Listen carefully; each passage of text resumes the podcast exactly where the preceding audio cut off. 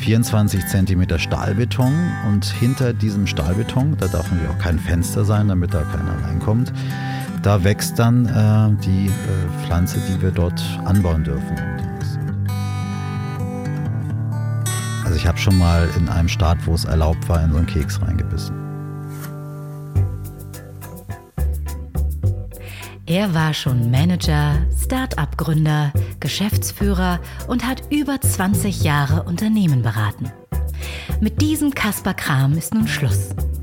Andreas Loff haut in den Sack und macht sich mit seinem Wohnmobil auf die Suche nach Menschen und Geschichten. Zack. Herzlich willkommen bei Das Ziel ist im Weg.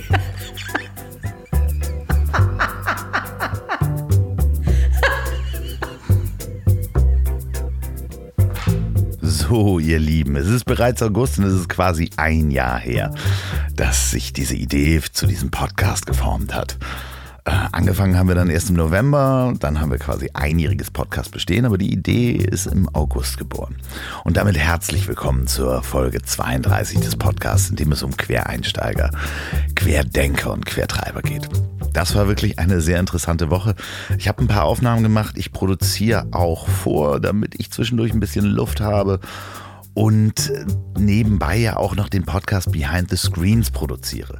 Den haben wir auch versucht am Dienstag zu veröffentlichen. Da gab es ein lustiges Hin und Her mit der interviewten Partei bzw. Firma mit der Konsequenz, dass wir am Dienstag nicht senden konnten, da wir keine Freigabe bekommen haben.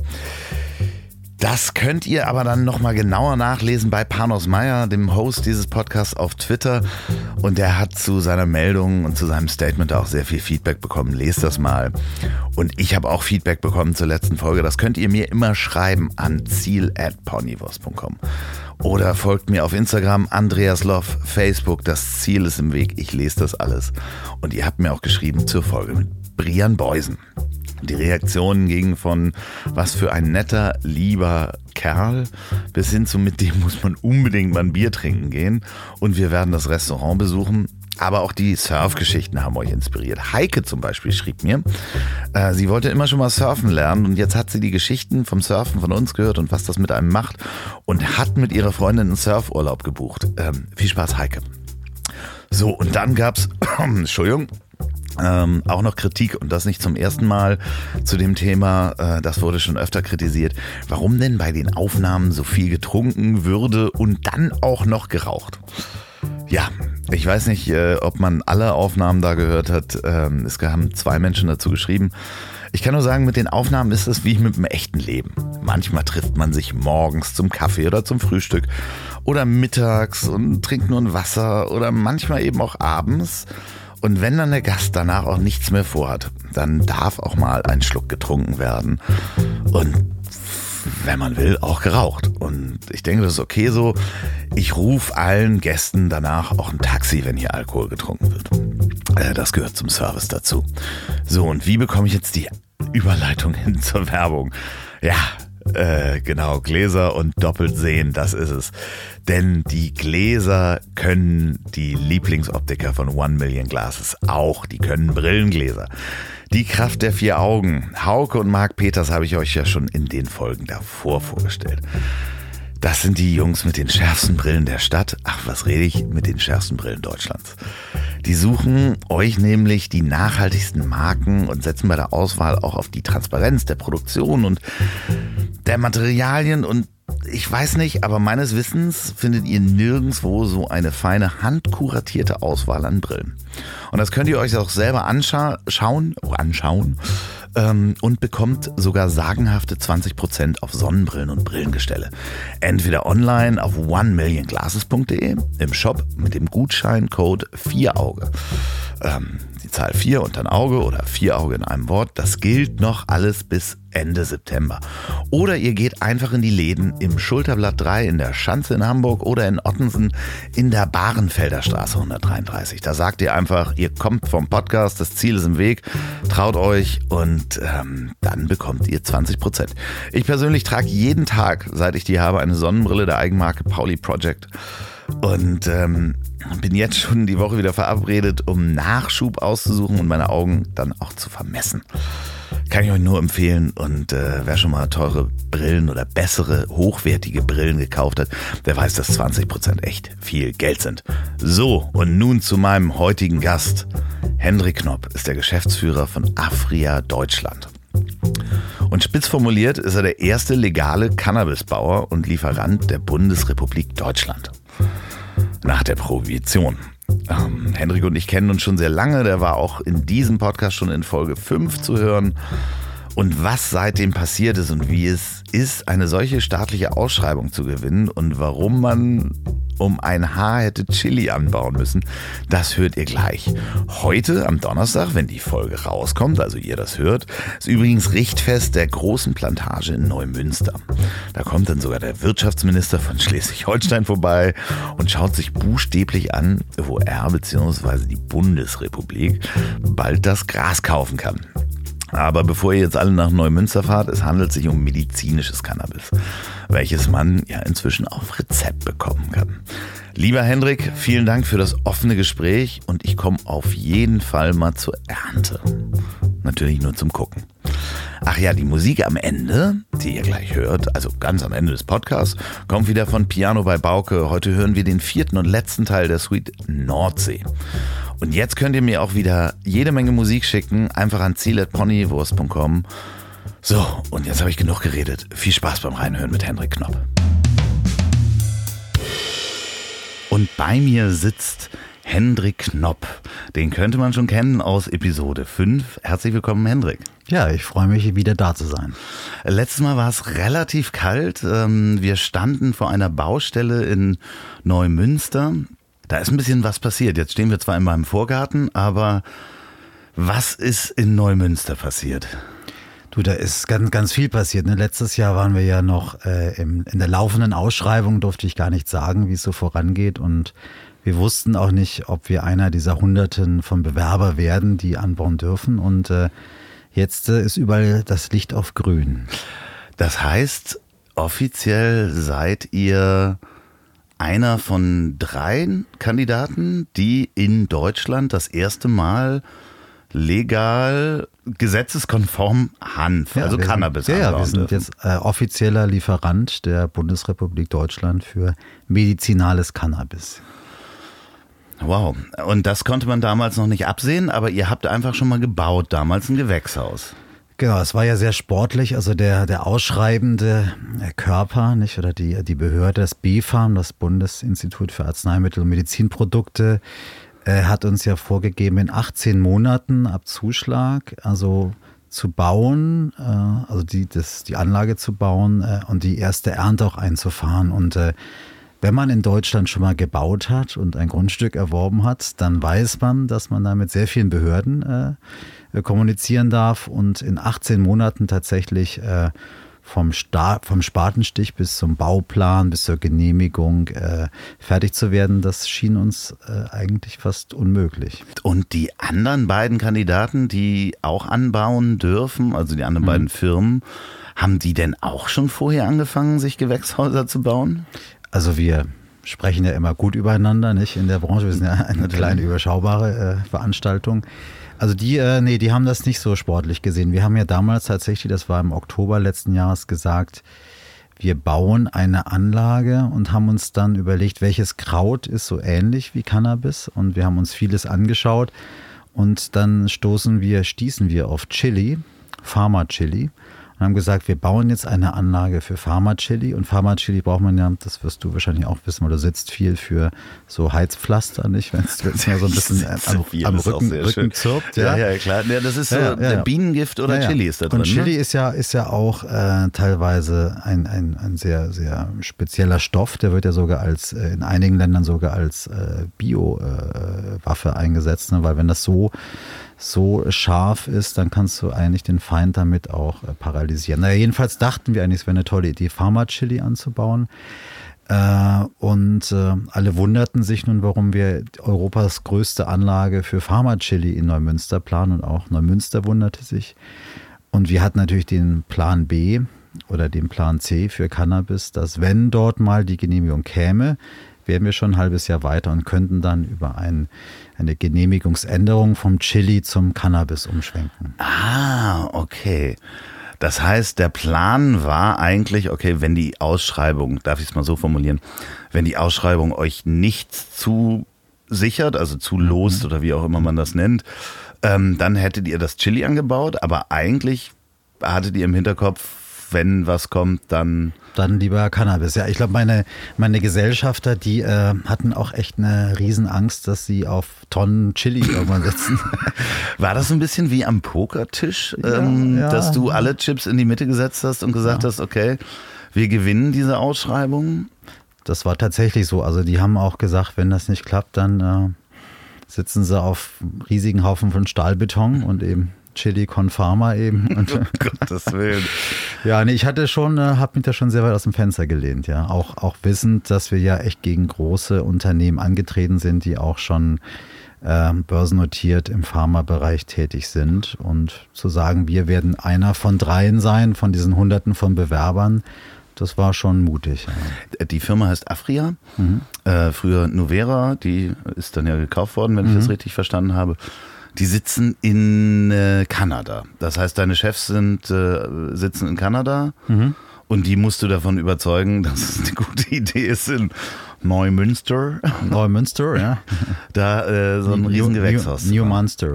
New, Monster. Ähm, okay, New Monster.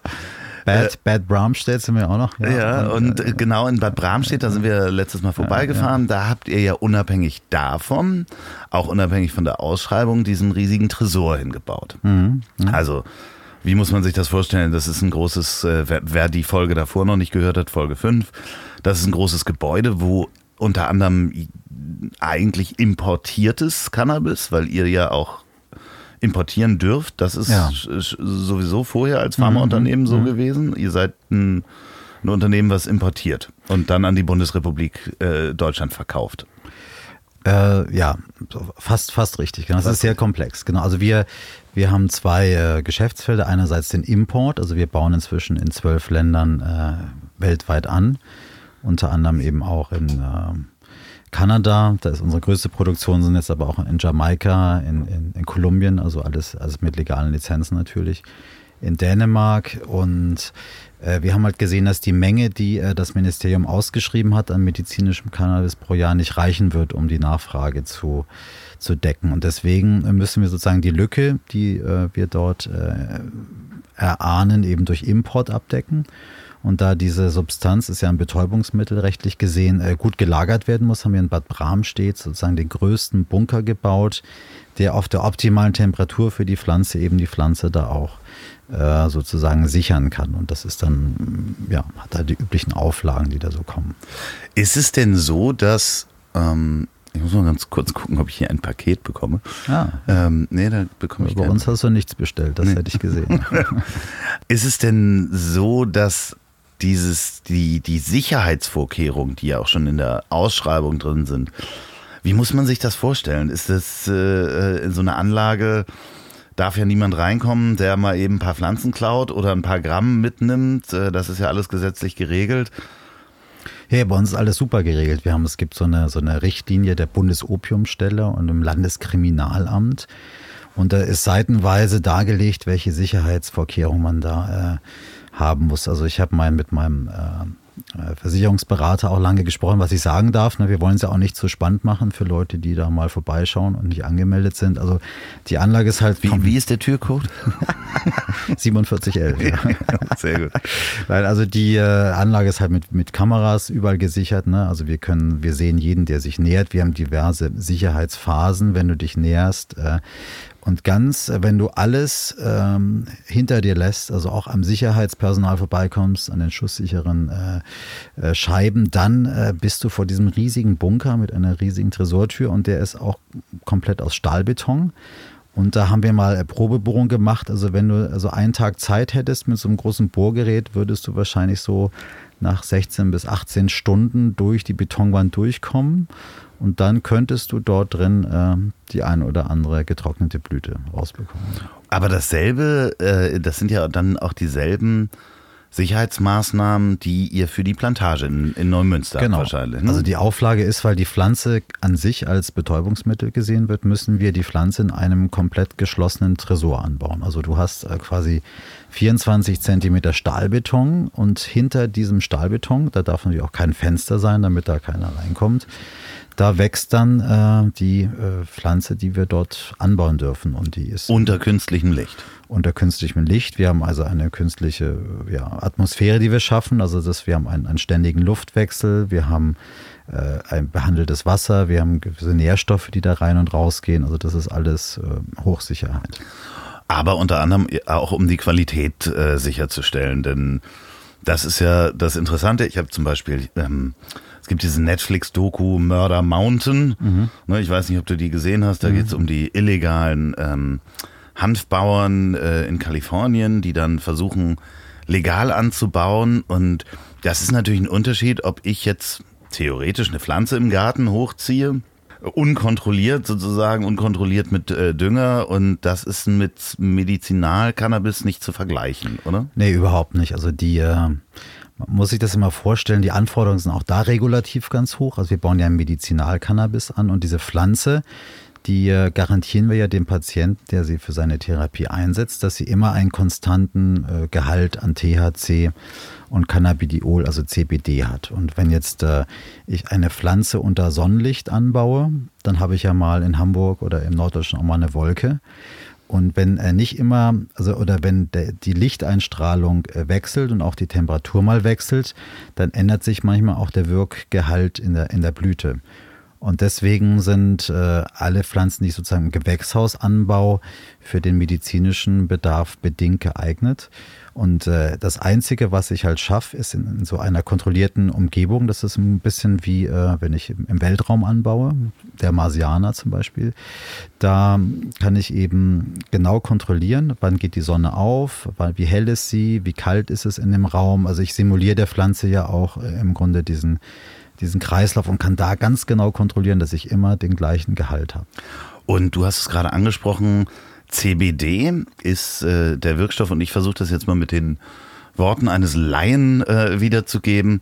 Wenn ich dieses klassische Gras, was ich mal, also was man auf der mhm. Straße kaufen könnte, wenn man illegal sich Gras besorgt oder ich das hier anpflanze mhm. von den Samen, wird ja immer darauf geachtet, dass THC, der, der äh, Wirkstoff, der halt breit macht, wenn ich das jetzt mal so mhm, sage, ja. also benommen macht oder das High äh, äh, verursacht, dass der schön hoch ist und eigentlich ist in den ursprünglichen Hanfsorten CBD und THC ausgeglichen.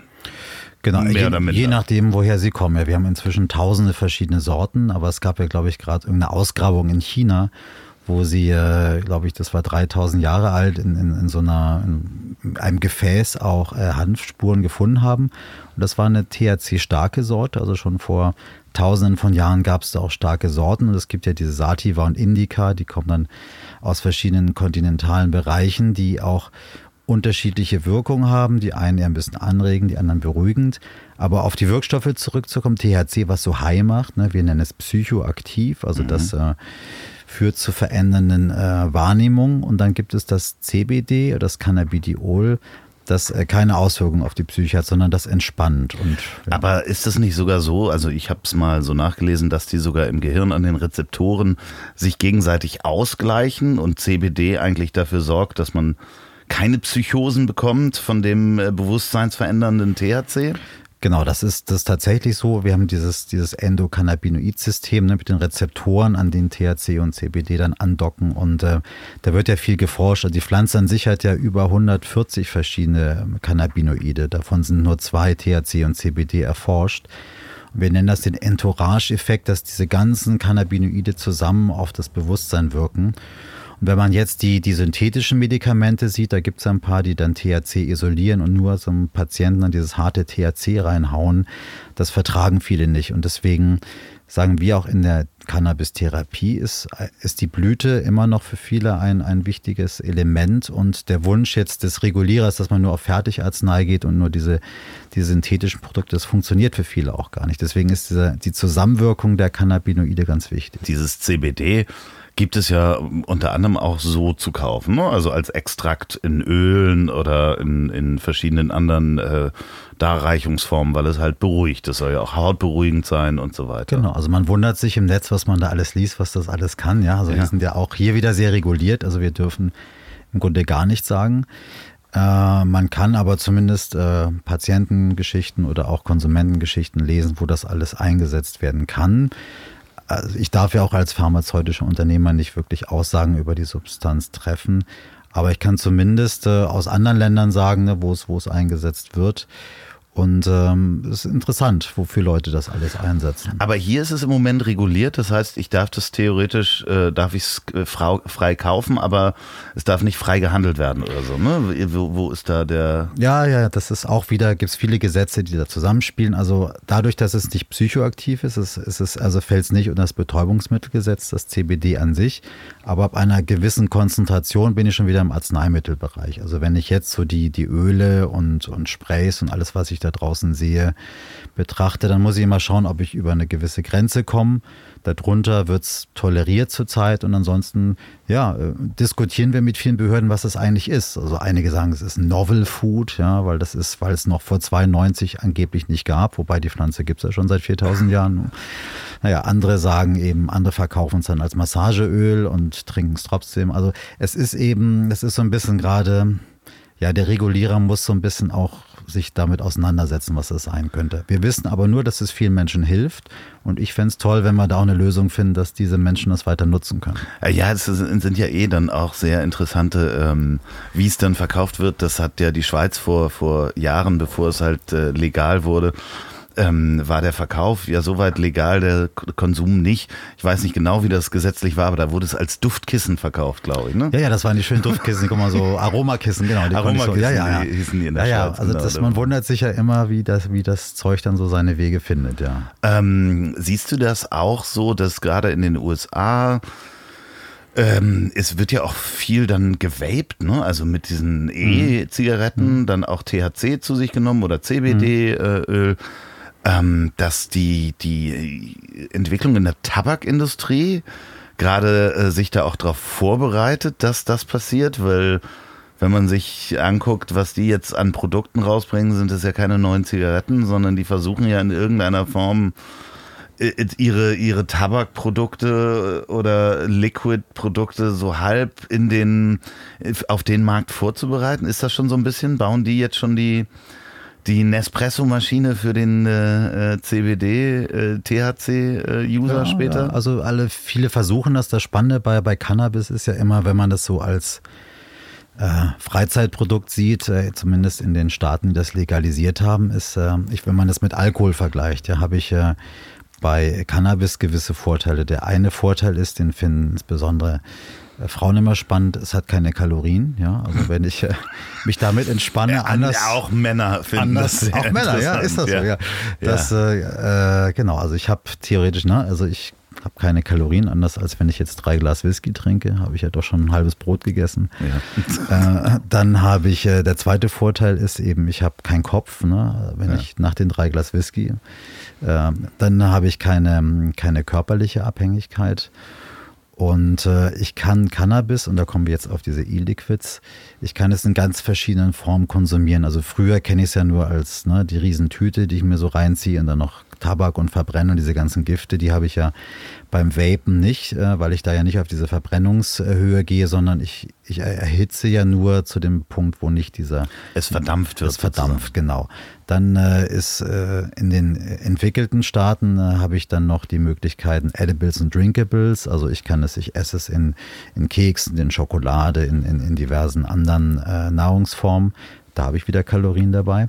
Aber auch äh, Drinkables, also ich habe diese wasserlöslichen Substanzen, die kann ich mir in ein Glas Wasser mit reinschütten und trinke dann so meinen kleinen äh, Cannabis-Drink. Ähm, Oder ich habe sogar auch sehr populär in äh, einigen Ländern auch als, als Badekugel, weil der Körper transdermal, ich setze mich rein, habe die Badekugel und CBD und THC löst sich im Wasser auf und wirkt auch in die Haut. Über die Haut? Ja, ja. Das sind sehr entspannende Bäder, wurde mir gesagt. Also, ja. Du selber bist ja kein Konsument. Nein, nein. Ich bin, also ja. dementsprechend auch nicht zu Testzwecken oder sonst was wird dir. Nee, also auch nicht, äh, nee, auch nicht, auch nicht vorbeugend, weil es irgendwelche tollen äh, Wirkungen haben sollte. Äh, aber ich muss gestehen, wenn man natürlich in die illegalisierten Staaten geht und sich das mal anschaut, also, also ich habe schon mal in einem Staat, wo es erlaubt war, in so einen Keks reingebissen. So, hier könnt ihr zwar keinen Keks gewinnen, aber immerhin drei Probierpakete der Kehrwieder Kreativbrauerei. Das ist die Brauerei des Weltmeister Biersommeliers, der auch in mein, einer meiner Folgen zu hören ist, Oliver Wesslow. Der macht unter anderem das leckerste alkoholfreie Welt der Bier ausgezeichnet mit dem European Beer Star. Und genau diese Brauerei präsentiert die neue feste Rubrik. Und zwar heißt die Worte, die ich in der letzten Woche gelernt habe. Achso, wenn ihr Lust habt, könnt ihr hierfür auch einen Jingle machen und schickt mir das an zieletponywurst.com, dann baue ich das auch ein. Also Worte, die ich in der letzten Woche gelernt habe. Wir werden alle älter, ich werde älter und man sollte nie aufhören zu lernen und seinen Wortschatz zu erweitern. Ich habe in der letzten Woche zwei neue Worte gelernt und die habt ihr mir zugeschickt und die stelle ich euch vor. Das ist als allererstes Mal Gelegenheitsverkehr. Das hatte ich schon mal gehört, aber nicht in meinen täglichen Sprachgebrauch übernommen. Gelegenheitsverkehr hat nichts mit Sex zu tun, sondern beschreibt im Beamtendeutsch den Verkehr mit Taxen oder Mietwagen. Also wenn man die Gelegenheit dazu hat, äh, was zu nehmen oder sich gelegentlich was nimmt, ähm, ein Taxi oder sonst was. Das sind jetzt natürlich auch die Dienste wie Moja und Uber und diese lustigen E-Roller gehören alle zum Gelegenheitsverkehr. Ich habe beschlossen, das Wort ab jetzt häufiger zu verwenden. Danke Christoph für die Einsetzung, äh, Einsetzung, genau, Einsendung. Und das zweite Wort ist Aufkarbonisierung. Das ist der Vorgang, wenn eine Flüssigkeit, idealerweise ein Getränk, äh, mit CO2, also Kohlensäure, versetzt wird. Das ist die Aufkarbonisierung. Danke, Sebastian. Ich werde versuchen, dieses Wort jetzt dauerhaft in meinen Wortschatz aufzunehmen. So, und jetzt kommt ihr. Ihr schickt mir einfach eine Mail mit einem schönen Wort und der Erklärung dazu und dann suche ich die schönsten drei aus und schicke denen ein Probierpaket. Der Kehrwieder Kreativbrauerei. Ähm, zwei werde ich dann hier erklären, weil ich kann nur zwei Worte lernen pro Woche. Sorry, ich bin alt. Und was viele vergessen haben letztes Mal, bitte die Adresse mitschicken und euer Geburtsdatum. Und jetzt wiederhole ich nochmal Gelegenheitsverkehr und Aufkarbonisierung. So, und jetzt geht es weiter mit der Reise auf die Marihuana-Plantage. Viel Spaß. Siehst du da eine Entwicklung auch von der Politik? Weil ich meine, ihr seid ja äh, schon jetzt gerade durch die Ausschreibung sehr, sehr nah an Ministerien gebunden, aber da natürlich auch Gespräche mit Politikern zu führen. Siehst du eine Chance auf äh, völlige Legalisierung? Also ich, ich glaube schon, ne, das ist immer eine Frage des Wann und nicht ob es kommt, sondern ich glaube schon, dass es kommen wird. Die Frage ist einfach, wie eine Gesellschaft sich damit auseinandersetzt. Also ich denke da, auch wenn ich jetzt so die deutsche Volksseele sehe, eher über, über eine kontrollierte Abgabe, dass man sich überlegt, ähnlich wie in der Schweiz gibt es gewisse, vielleicht niedrige äh, äh THC-haltige Produkte, die ich ab 21 Jahren plus irgendwie an, an kontrolliert abgehen kann, zum Beispiel bei einer Apotheke. Und ich denke, was wir uns einfach genau gerade anschauen sollten, ist, was, was in Kanada passiert. Da haben wir jetzt fast ein Jahr Legalisierung und da haben wir jetzt das erste Mal Daten und sehen, was passiert eigentlich. Und es ist äh, interessant, in welchen Zielgruppen äh, die Legalisierung äh, sozusagen neue Kunden erschließt. Das sind nicht die jungen Leute, wo wir immer, wie es wir in der Drogenpolitik so hören, die Jugend ist verloren. Die Jugend, muss ich sagen, die muss man da auch schützen, weil bis 21 Jahre äh, Entwicklung, wo sich das Gehirn, der Kopf noch entwickelt, kann es tatsächlich sehr schädliche Auswirkungen haben, wenn ich da zu viel konsumiere. Und da fände ich, äh, wäre es sinnvoll, mit dem Geld, was man in einem äh, kontrollierten Markt äh, einnehmen kann, über die Steuern auch da den Jugendschutz ganz stark auszubauen. Aber die größten, den größten Zuwachs haben wir tatsächlich in der Zielgruppe 50 plus. Also dass wirklich Menschen, die früher äh, einfach Alkohol oder andere äh, ja, äh, Sachen zu sich genommen haben, sagen, Mensch, ich probiere mal Cannabis aus und das, es ist viel angenehmer für mich, es ist, ist eine Entspannung für mich. Und das fand ich spannend, dass, dass in dem Zielbereich äh, wir den größten Zuwachs haben und der durchschnittliche Cannabis-Konsument in Kanada ist männlich 38 plus. Also sind jetzt nicht die jungen Leute. Okay, ne, also die, der Durchschnitt 38 plus, dann ja. hat man sehr viele Ältere dabei. Genau. Ist es nicht auch in Portugal komplett dekriminalisiert worden? Ne? Die haben komplett Drogen. Es ist dekriminalisiert. Ne? Ich muss, ja. wenn ich erwischt würde, es ist noch nicht legalisiert, aber wenn ich erwischt würde, habe ich so eine Art Erziehungsgespräch oder so ein Aufklärungsgespräch, mhm. äh, wo ich nochmal ne, reflektieren muss, äh, was das mit mir macht und, und wie das so passiert. Also ich finde finde es toll, wenn man, wenn man auch sieht, äh, Deutschland ist ja das Land, was am meisten für die ganze äh, Verfolgung dieser, dieser Cannabis-Delikte an Geld investiert. Und das sind ja über 300.000 äh, Fälle pro Jahr, die da auch vor die Gerichte gehen. Und das sind nur 20 Prozent wirklich, wo dann wirklich die Dealer verfolgt werden. Wenn man überlegt, 80 Prozent Konsumenten werden da verfolgt, mhm. dafür, dass sie mal ein, ein Cannabis-Produkt äh, konsumieren ja, muss man sich fragen, ob das so die, die optimale Verteilung ist. Ja, und äh, wie du eben sagtest, ne, wenn dieses Geld äh, zur Strafverfolgung anders genutzt wird. Also das ist ja das Beispiel aus, aus Portugal, wo es äh, komplett um, um die Entkriminalisierung der, der User geht, ob es nun auch andere Drogen sind. Und man nimmt das Geld zur Prävention, zur Aufklärung.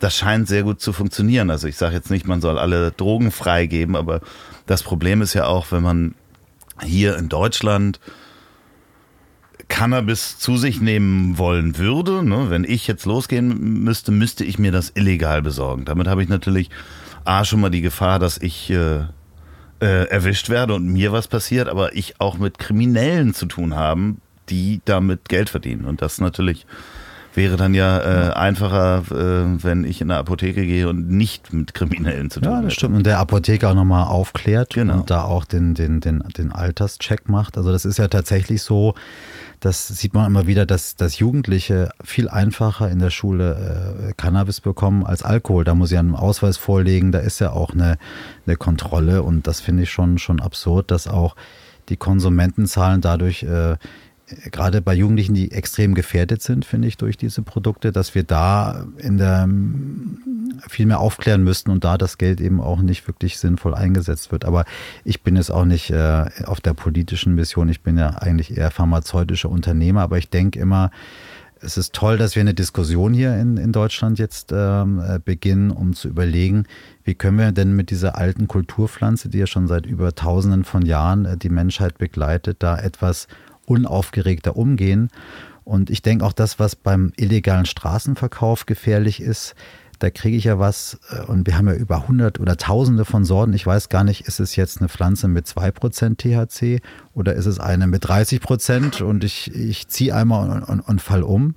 Und das Schlimme ist äh, auch noch, ähm, dass, und das haben, haben wir jetzt in, in Holland bei, beim Test gesehen, dass das Gesundheitsministerium gemacht hat, dass über 95 Prozent der Ware auf dem illegalen Markt ist komplett verseucht. Das heißt, die, wenn ich im Anbau diese, diese Blüte nicht richtig trockne, dann schimmelt die von innen. Mhm. Das heißt, ich sehe das nicht. Also ich atme dann schön dieses illegale Zeug ein. Also ich verbrenne diese ganzen Aflatoxine, Schimmel und ähnliches und äh, und das, und das teilweise wird es dann auch noch irgendwie gestreckt, ne, damit die Leute wiederkommen wird, zu dem Dealer. Also das, ja, es ja. wird ja teilweise, äh, äh, was ich mal gelesen habe, sogar mit Kunststoff besprüht, damit es schwerer ist. Genau, ne? Kunststoff also, oder Haarspray oder diverse Sachen, ne, damit es auch schöner blinkt und, und aussieht. Also deswegen ich will gar nicht sagen, dass wir jetzt hier den Markt für, für, für Cannabis öffnen sollen. Ich denke nur, dass äh, die Art, wie wir damit zurzeit umgehen, nicht, nicht gut ist. Aber du darfst äh, und willst natürlich auch hier keine Politik machen.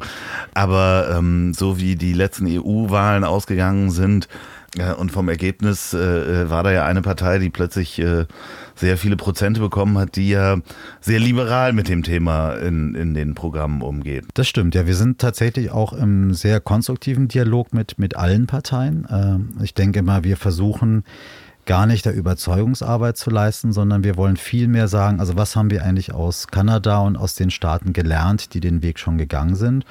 Und wenn Deutschland darüber nachdenkt, also wie können wir die Learnings, die da gemacht wurden, auch hier anwenden. Und da ist nicht alles gut gelaufen in Kanada, muss man auch sagen. Ne?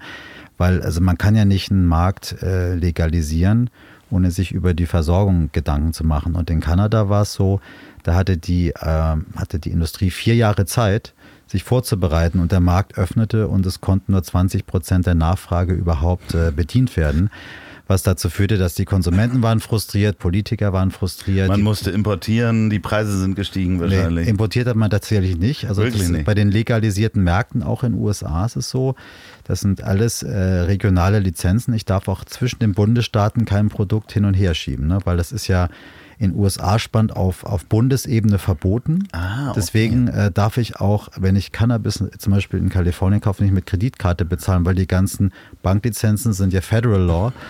Und deswegen haben die echt ein Cash-Problem am Anfang auch gehabt. Um ne? Gottes Willen, das heißt, die ja. mussten wirklich mit, mit, mit Bargeld. Ja, also ich, ich weiß nur von, äh, von Partnern, die wir sprachen, die hatten wirklich, äh, wie in einigen Filmen, also Keller voll mit Banknoten. Also es war wirklich, die haben wirklich mit LKWs äh, den Cash durch die Gegend gefahren. Das heißt, ich darf auch theoretisch, wenn äh, ich in New York, äh, THC in New York ist auch freigegeben? New York ist nicht freigegeben, nee. haben leider gerade abgelehnt das Gesetz, haben es leicht ver, äh, entschärft, aber da. Aber wenn so ich jetzt in, in Kalifornien ist freigegeben und ja. wo noch? Also wir sind Colorado. Colorado. Sind, ja, ich darf auch keinen kein THC von Colorado mit nach äh, ähm, Kalifornien, Kalifornien nehmen. Nee, es gibt tatsächlich an den Flughäfen, gibt's, wie, wie, wie wir so diese Flaschen sammeln, gibt es tatsächlich Mülleimer, wo, wo man die THC-Produkte rein Ach was, weil ja, ich muss mir dann Neues kaufen in dem neuen muss Staat. Neue, ja, ja. Und Wahnsinn. Deswegen gibt es auch keine großen Brands da, weil die sind ja alle regional. Ne? Das, äh, das wäre so, wie wenn du dir hier ein Bier kaufst und du dann äh, nach Schleswig-Holstein Wenn ich nach Bremen, da, gut, mit dem Hamburger Bier da wie in Bremen sowieso ja, nicht auftauchen, ja, aber theoretisch beim Schnaps, wenn müsste über 18 Prozent ja, ja. Das ist ja, ähm, andererseits ist es natürlich schön, weil es die, die, die lokale Wirtschaft ja auch an ähm, äh, Extrem, kurbelt, ja, ja. Ne? also was da an Jobs keine, entsteht. Ja, es gibt keine Chance, da ein großes Brand zu erschaffen, keine große, also ein Marlboro kann es da nicht geben. Äh, äh, ja, sondern ich muss halt äh, jeweils immer die lokalen. Ähm, genau, das müssen lokale, es gibt lokale Anbaulizenzen, die werden dann auch immer von den Ministerien da kontrolliert und äh, das ist spannend. Ne? Und jedes, jeder Bundesstaat macht es ein bisschen anders. Und ich habe trotzdem immer noch die medizinische Welt, um wieder auf unser mhm. Produkt zurückzukommen, und die äh, Freizeitwelt. Es gibt so viele Namen. Ne? Einige sagen Adult Use, Recreational Use. Also, aber letztendlich ähm, auch die Angst, die man hatte, dass durch die äh, kontrollierte Abgabe vom Freizeit-Cannabis, dass der medizinische Bereich eingeht, der hat sich nicht bestätigt. Also mhm auch nochmal zurückzukommen, die, die Anforderungen an, an medizinisches Cannabis im Anbau sind einfach höher, als wenn ich äh, jetzt ein Freizeit-Cannabis-Produkt anbaue. Ihr müsst wirklich ja vom, also jede Pflanze dokumentieren, jede Pflanze ähm, ist quasi wie in einer Blockchain genau, nachvollziehbar, ja, ja. was da passiert ist, bis äh, From, nachher die Blüte ja, abgegeben wird äh, zum natürlich anonymisierten Patienten da muss alles vorgehalten werden an Daten. Ne? Das stimmt. also das nennt sich vom Seed to Sale. Das ist ein, ein System, wo wirklich die Pflanze mit Barcode durch unser System äh, verfolgt wird. Und ich kann später sehen, wer hat wann, wer war wann mit dieser Pflanze in Kontakt, weil das ist auch, äh, auch wenn es der Gesetzgeber zurzeit nicht fordert, aber wir haben eine Rückverfolgbarkeit. Also wenn es passieren sollte, dass irgendein Produkt draußen mal schadhaft ist, dann könnte der Apotheker bei uns anrufen. Wir können sagen, okay, das war damals die äh, Batch Nummer drei mit der Blüte. Da ist irgendwas schief. Die stand in Reihe 4. Stand in Reihe 4. Da war der Herr Schmidt. Herr Schmidt hat da irgendwo aus Versehen Pfefferminze reingepackt. kann, kann nicht passieren bei uns, nee, nee, ne, weil, wir, weil tatsächlich die, die Qualitätssicherung so hoch ist, dass äh, wir ja ständige äh, auch Proben in unsere Anlage ziehen und immer wieder schauen, schaffen wir diesen engen Korridor. Also wir dürfen nur 10 Prozent äh, in der, in der gesetzlichen Vorgabe in den Werten abweichen. Da muss man sich vorstellen, eine Pflanze, die hat ja nicht nur oben Blüten, sondern die blüht ja auch noch an der Seite. Mhm. Jetzt kriegt die Licht aber nur von oben. Und jetzt muss ich aber sicherstellen, dass die Blüte da unten genauso viel THC bildet wie die da oben. Äh, und dann musst du die so auf so ein Karussell stellen, dass die Also wir haben da, oder? wir haben da, das sind natürlich dann, das sind dann Betriebsgeheimnisse, weil okay. das, das Faszinierende ist, es sind ja ganz viele Leute, die rumlaufen und sagen, ich mache jetzt hier ein Cannabis. Aber wirklich äh, die medizinische Anforderung am Schluss hinzubekommen und wirklich diese Pflanze, die ja immer noch eine Pflanze ist und die auch keinen Bock hat, immer 18 Prozent zu liefern zum Beispiel, die verändert sich ja auch. Und das hinzukriegen und auch die Leute dann so gut zu schulen, dass die einfach sehen, Mensch, bei der Pflanze, die wächst, wächst gerade irgendwie einen Tick zu hoch oder einen Tick zu tief. Die müssen ja auch alle gleich hoch sein, ne? weil die Lampen hängen dann da drüber. Und, äh, Klar, kannst du die Lampen nicht umhängen. Ja, und dann, äh, wie stelle ich das Wasser ein? Und äh, wir simulieren ja auch, wann wird es Winter, dann wird es ein bisschen kälter in unseren Räumen. Also das, äh, und ich wollte auch ein bisschen was mit, mit Musik vielleicht nochmal probieren. Ne? Äh, hm. ja. Bei Kühen auch. Ich mal so ein paar. Das heißt, es gibt ja den sogenannten Growmaster, habe ich. Äh, ja, das ja. sind ja dann sehr gefragte Leute. Mhm äh, wenn die eine Erfahrung haben, wie man damit umgeht. Ne? Das stimmt, ja. Also die, die Stelle, die schreiben wir jetzt tatsächlich aus im nächsten Monat. Den Growmaster, das ist sozusagen derjenige, der. Oh, da kannst du jetzt ja hier Werbung für machen. Ja, ja. Was sind denn die Qualifikationen, die man, die man mitbringen äh, muss?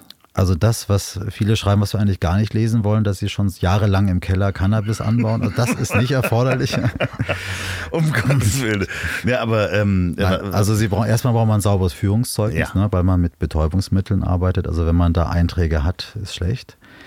Dann gerne, äh, naja, also entweder Agrarökonomen oder Leute, die auch äh, aus der Botanik kommen oder die vielleicht auf äh, Industriestandards Gurken, Paprikas anbauen. Das sind tatsächlich äh, ja, aus dem Produktionsbereich. Am Ende ist es eine Pflanze, die sehr standardisiert äh, gezüchtet wird und äh, man muss auch mit sehr viel Technik umgehen. Ne? Also die ganzen Medien, nennen wir das, also alles, was rein und raus geht, äh, wird halt kontrolliert über tausend Apps und, und Anzeigen und äh, ja, also das, das muss man mitbringen. Also eigentlich eine Erfahrung im, im, im, im botanischen oder im, im, im Gärtnerbereich, so im fortgeschrittenen Bereich. Und dann, äh, da das ja keiner bisher in Deutschland legal gelernt haben kann, wird es so sein, dass wir diesen Growmaster dann drei Monate nach Kanada schicken. Da wird er dann mit den Kollegen, die das eben auf höchstem Niveau dort auch medizinisch machen, lernen die Besonderheiten der Pflanze, was ist anders als bei der Gurke mhm. oder der Paprika. Und dann kommt er zurück und dann muss der seine Gärtner anleiten. Ne? Also wir werden dann also Gärtner oder vorgebildete Menschen im Gärtnereibereich. Muss der ein äh, abgeschlossenes Studium haben? Nee, also wäre wär, wär wünschenswert, äh, aber wenn er das durch Erfahrung aus so einem Betrieb äh, mitbringt, reicht uns das auch. Am Ende ist es eine Kunst aus, äh, sagt unser Growmaster, dann kann er immer, it's a bit art and it's a bit science. Ne? Okay, das klingt nach einem Spitzenjob. Ähm, wenn ihr da draußen nach Kanada wollte, um zu lernen, wie man Cannabis anbaut äh, und richtig anbaut nach medizinischen äh, Standards. Und, genau, äh, GACP heißt das, Good, ja. Good Agricultural Practice. Dann soll man sich wo bewerben? Bei äh, Afria, afria.de, einfach auf die Webseite. Und da gibt es dann die Ausschreibungen, die, die dürfte genau, dann da sein. Die gehen jetzt auch irgendwann dann in die, in die Stellenauszeichnung dort. Ja, wir senden ja immer so ein bisschen äh, so, verzögert, ja. also das so. kommt ja nicht. Afria.de. Und wenn Sie das jetzt fünf Jahre später hören, wer weiß, vielleicht geht er gerade in Rente, da können Sie immer noch bewerben. Das kann sein, ja, oder es wird eine zweite und dritte Plantage gebaut und äh, das, das, äh, dementsprechend, das klingt nach einem interessanten Job. Also ja, ähm, ja, ja spannend, vor allen Dingen, weil das ja dann auch so Technologie unterstützt ist. Und ich habe das mal gesehen, so bei so äh, klassischen Saatgeschichten, also bei in der Landwirtschaft, ne, wann, mhm. was die inzwischen an Voraussagen und äh, Intelligenz, künstliche Intelligenz dahinter haben, welche Scholle wann wo was am besten verträgt äh, über die Jahre. Da ist ja auch eine ganze Menge. Ähm, Ganz viel, ja. ja. Wir, wir arbeiten auch mit in Kanada mit Bilderkennung. Also das heißt, die Kamera verfolgt die Pflanze natürlich täglich und sieht halt ver Vergleich mit tausenden von Mustern, ob die Pflanze an diesem Tag, wenn die, das Blatt ein bisschen länger ist, was braucht die jetzt an welchem äh, Substrat noch ein bisschen mehr? Braucht die ein bisschen mehr violettes Licht? Braucht die mehr Rot? Also da wird, da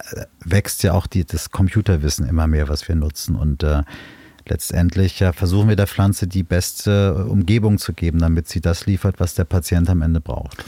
Du machst das jetzt schon wie lange? Äh, jetzt äh, über, über zwei Jahre und ich habe jetzt gelernt, das sind äh, in der Branche Hundejahre, man muss das mal sieben nehmen, also 14 Jahre bin ich jetzt schon dabei. ja, aber nein, weil äh, das natürlich ganz viele neue Felder sind. Äh, du bist ja eigentlich Rechtsanwalt, ja. das hilft natürlich sehr, sehr viel. Du hast du auch vorher schon unternehmerisch gearbeitet und verschiedenen, das können Sie in Folge 5 hören. Ähm, Du hast wahrscheinlich extrem viel gelernt in den, in den äh, äh zwei Jahren, oder? Ja, das stimmt. Also tatsächlich äh, ist das der, der Job, der mich in meinem Leben am, am meisten fordert. Also sonst habe ich es immer geschafft, auch abends dann abzuschalten und auch, wenn ich die Augen zumache, hatte ich andere Bilder vor mir, aber jetzt verfolgt mich diese Pflanze oder diese Aufgabe tatsächlich auch. Also ich kann gut schlafen, aber ich äh, verfolgt mich tatsächlich auch, dass ich in der Freizeit dran denke. Das ist einerseits schön, ne, weil ich merke, dass das, das macht mir so viel Spaß, dass mich das auch in die Freizeit begleitet, aber andererseits, ja, man, man lernt wahnsinnig viel, weil so viel reinspielt, ne? von der Politik, dann geht es in die ganze Botanik, dann geht es in die Technik, ins Regulatorische, in das Medizinische, in Studien. Äh, ja, selbst bis so eine Stellenauszeichnung für so einen Growmaster oder wir sprechen jetzt in Neumünster mit der Bundesagentur für Arbeit im Jobcenter.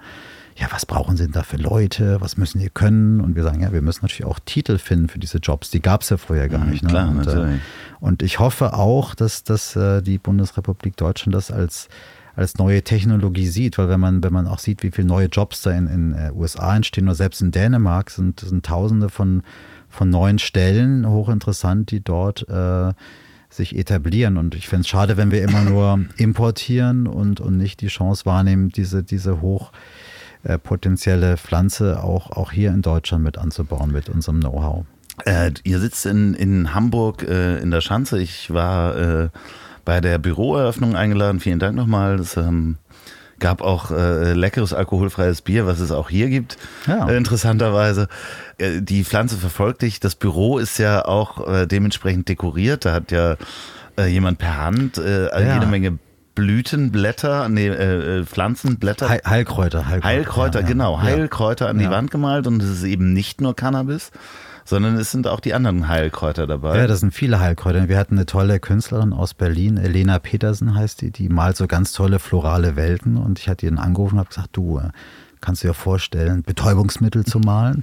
das war erstmal Stille und dann. Aber nein, also sie. sie äh, es ist ja kein Mohn dabei, äh, glaube ich. Nein, nein, nein, nein. Wir haben Ginseng natürlich mhm. und Eukalyptus. Nein, aber ich meine, die Pflanze, die war ja auch bis, bis Anfang letzten Jahrhunderts noch eine ganz normale Heilpflanze. Und unsere Großeltern, für die war das ganz normal, dass man die in der, in der Heilkräutertherapie einsetzt. Die ist ja dann erst durch die Prohibition dann äh, 40er, 50er Jahre verschwunden, auch viel Lobbyingarbeit von anderen Industrien. Also Baumwolle sollte ja gefördert werden und Zellstoff, ne? also die, die, die Bäume. Also eigentlich ist es ja auch ein toller Lieferant für ganz andere äh, Rohstoffe. Klar, das Hanfseil, ne? Ja, kennt ja. man ja. Also das gute alte Hanfseil. Hanfpapier ist ja, ja, eigentlich viel, viel ressourcenschonender in der Herstellung, als, äh, als wir das jetzt mit Zellstoff machen, aber gut.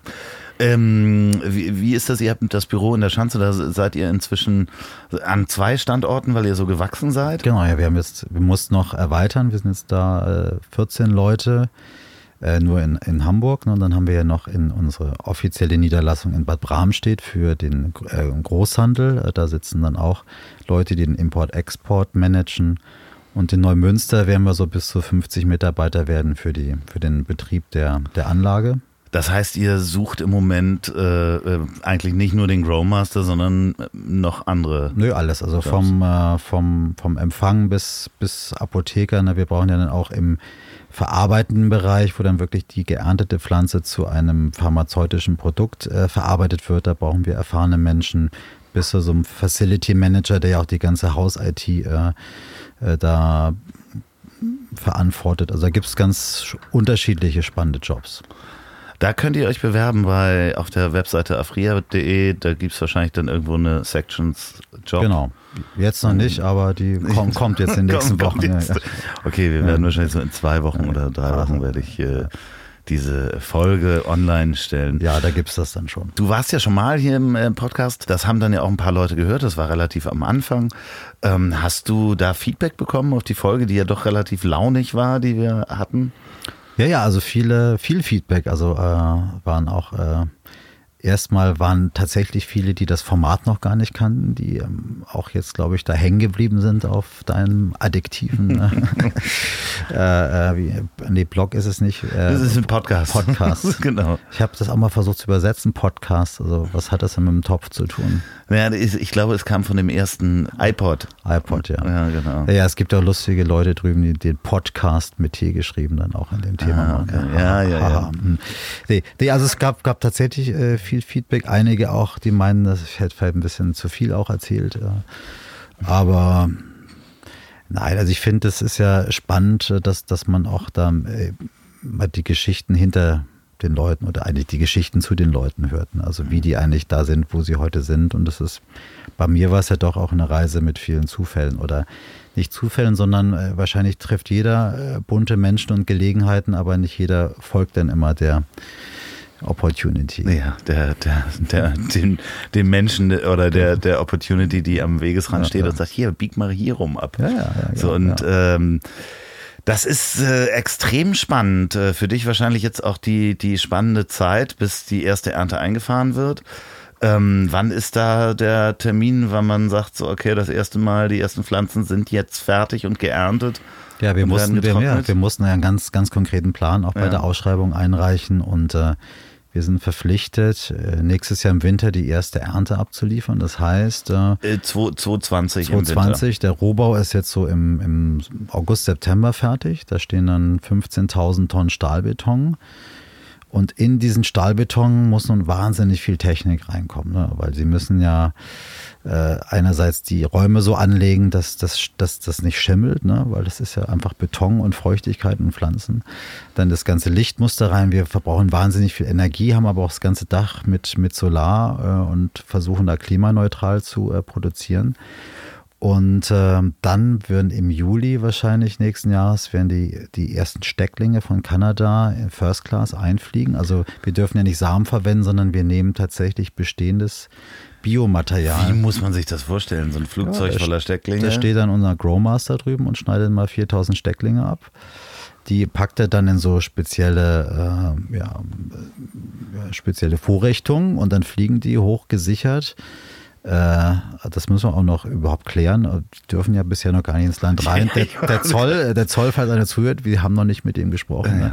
Wir müssen überhaupt klären, wie dieses Material nach Europa reinkommen darf und auch über die deutsche Grenze. Dann hoffen wir, dass von diesen Stecklingen möglichst viele überleben.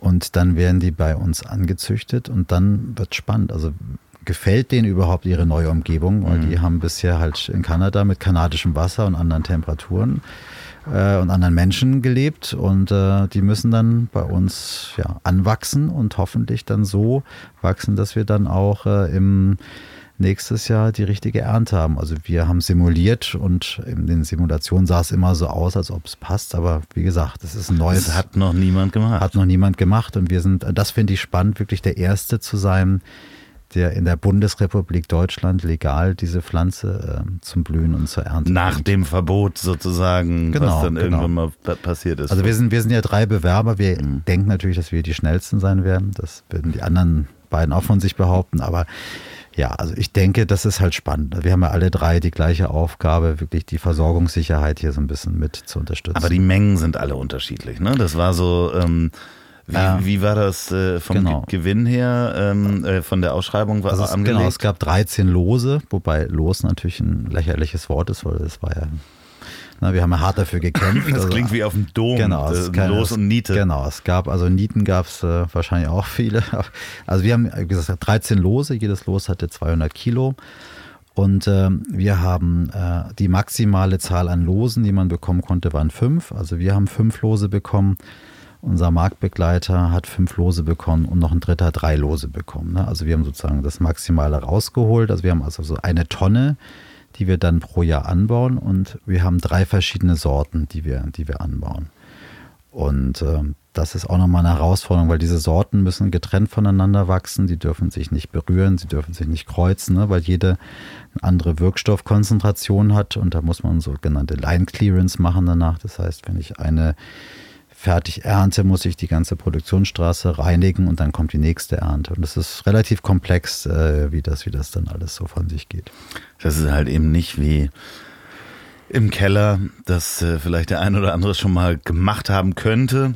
So funktioniert es eben nicht einfach UV-Licht und mal gucken, was passiert, sondern ähm, Nee, nee, ich wundere mich immer, wie viele Keller da wohl anscheinend betrieben werden, weil wir haben nämlich mit unserer Versicherung äh, gesprochen, die äh, unser Gebäude versichert und die sagten, der häufigste Anlass für Wohnungsbrand sind illegale Plantagen, weil immer dieser Sicherungskasten wohl durchschmort.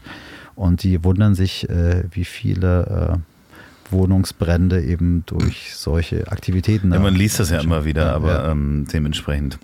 Vielleicht äh, hören wir uns einfach Mitte nächsten Jahres nochmal. Dann kommst du einfach, natürlich, wenn in der Zwischenzeit was passiert, du bist jederzeit hier wieder herzlich ja. willkommen. Ähm, wird es denn in nächster Zeit Produkte geben von euch, von Afria, die man auch als äh, nicht äh, Medizinal-Cannabis-Konsument kaufen kann?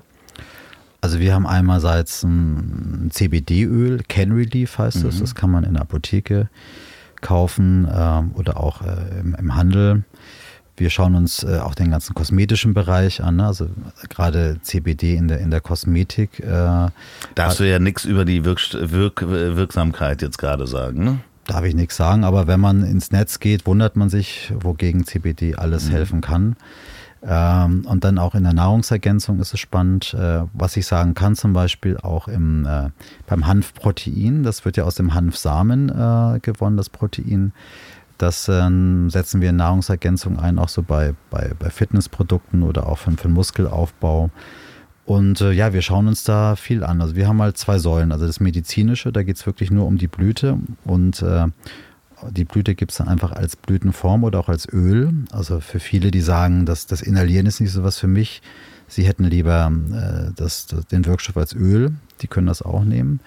Und ähm, das ist bei, bei Blüte und Öl auch spannend, weil ich habe unterschiedliche Anwendungsbereiche. Also man kann das ein bisschen mit Insulin vergleichen. Also die Blüte, wenn ich die inhaliere, geht sofort ins Blut. Also innerhalb von wenigen Sekunden habe ich diese Bioverfügbarkeit äh, wirkt, geht auch schneller wieder vorbei. Also das haben wir zum Beispiel bei äh, posttraumatischem Stresssyndrom. Also wenn Leute irgendwie in Panik verfallen und die kurz inhalieren, dann geht sofort kurzer diese, Hit sozusagen. Kurzer Hit geht sofort weg. Ne? Oder auch bei, bei akuten Schmerzen mhm. wird das eingesetzt. Bei chronische Schmerzen ist das Öl manchmal besser, weil äh, das dauert 30 bis 40 Minuten, bis es dann durch die Verdauung Körper geht und dann wirkt es aber. Du länger. hast ja mal diesen Keks probiert in diesem mhm. äh, Land, wo mhm. das erlaubt war. Ja. Da war das dann ja auch so. Ne? Also wenn man das über die Nahrung aufnimmt, dauert das ja meistens ja. eine halbe Stunde das ist tatsächlich bei diesen Sachen. Der Negativeffekt ne? ist, wenn man dann zu viel ja. aufgenommen ja. hat, wird man es nicht wieder los. Ja, ja, ne? man, man hört ja diese Geschichten durch. Ich merke da nichts, dann hau mir einen Keks mhm. nach dem anderen rein und dann mit einmal kommt der Hammer. Ne? Ja, das, äh, so, so, eine Geschichte habe ich äh, ganz persönlich auch mal gehört, mhm. natürlich. Mhm. Und ähm, das war definitiv zu viel. Und das ja. macht dann auch keinen Spaß. Also das nee, du kommst da auch nicht mehr weg. Ne? Das nee, das ist, hört auch nicht auf. Und äh, kann ich nur jedem empfehlen, da wirklich äh, in der Dosierung, falls ihr das macht, äh, gerade wenn das äh, über den Magen aufgenommen wird, sehr, sehr vorsichtig zu sein und erstmal ja. diese halbe Stunde abwarten und erstmal den Viertelkeks essen. Und naja, das sagen wir auch unseren, unseren Patienten. Also wir spre sprechen ja nicht direkt mit denen, aber wir geben ja Empfehlungen auch, wenn Ärzte fragen, wie ist denn die Anwendung. Das ist immer low and slow, also sollte man da vorgehen. Und gerade bei und das ist tatsächlich eine Empfehlung auch der Bundesärztekammer, das Verbacken, dass man dort einfach äh, erstmal in der Therapie schaut, wie reagiere ich denn überhaupt auf das Produkt, wie viel ist meine Menge, weil das auch von Person zu Person sehr verschieden ist.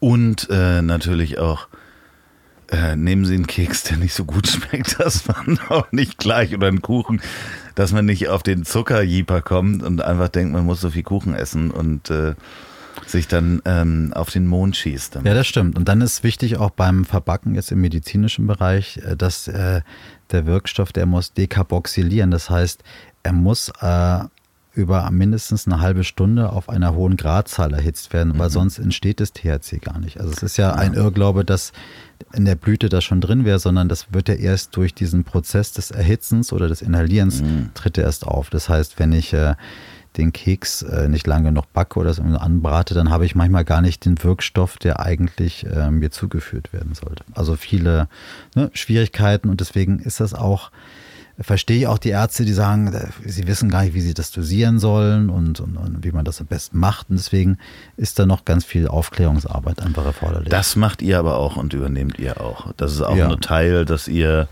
die Ärzte und die Apotheken mit aufklärt. Genau, wir haben so ein Format, das heißt Medical Cannabis Training. Das geht so von Stadt zu Stadt jeden Monat. Und äh, dort haben wir immer einen Arzt und Apotheker und da kommen immer 50, 60 Ärzte und Apotheker und wir informieren dann einfach äh, über Therapiemöglichkeiten, über die Schwierigkeiten bei Verschreibung oder auch worauf der Apotheker achten sollte. Und äh, das ist extrem äh, gut nachgefragt. Und ähm, das finde ich ganz wichtig, dass, dass wir einfach aufklären, dass wir alle auf einen ähnlichen Wissensstand kommen und dann auch einfach sachlicher diskutieren können. Das äh, sollte aber ja dann insgesamt in der ganzen Gesellschaft passieren, weil natürlich ähm, bei vielen das noch äh, des, also der Generation meiner Eltern zum Beispiel, die wissen da gar nichts von.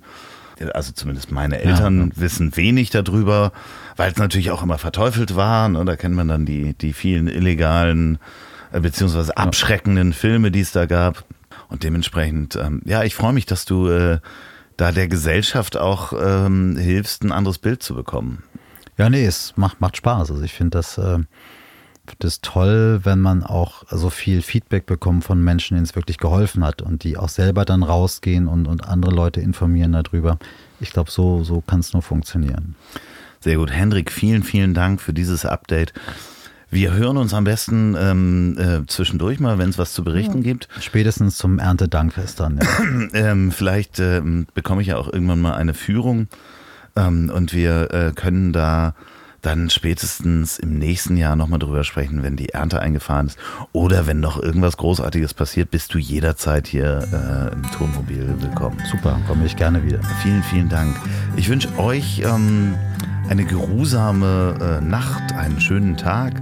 Mit oder ohne THC, mit CBD oder ohne CBD. Ähm, jetzt kommt Musik. Äh, möchtest du noch was sagen? Jemand grüßen? Hast so schöne abschließende Worte. Nee, ich möchte keinen mehr grüßen. Danke. Alles klar. Tschüss. Moment, Moment, bevor es hier zur Musik kommt, noch eine Hörempfehlung von mir. Der Podcast von Panos Meyer, den habe ich euch ja schon mal empfohlen, Behind the Screens, in der er mit interessanten Menschen aus Wirtschaft und Politik über das Thema Digitalisierung spricht, streitbar diskutiert und erörtert, was man denn alles besser machen kann.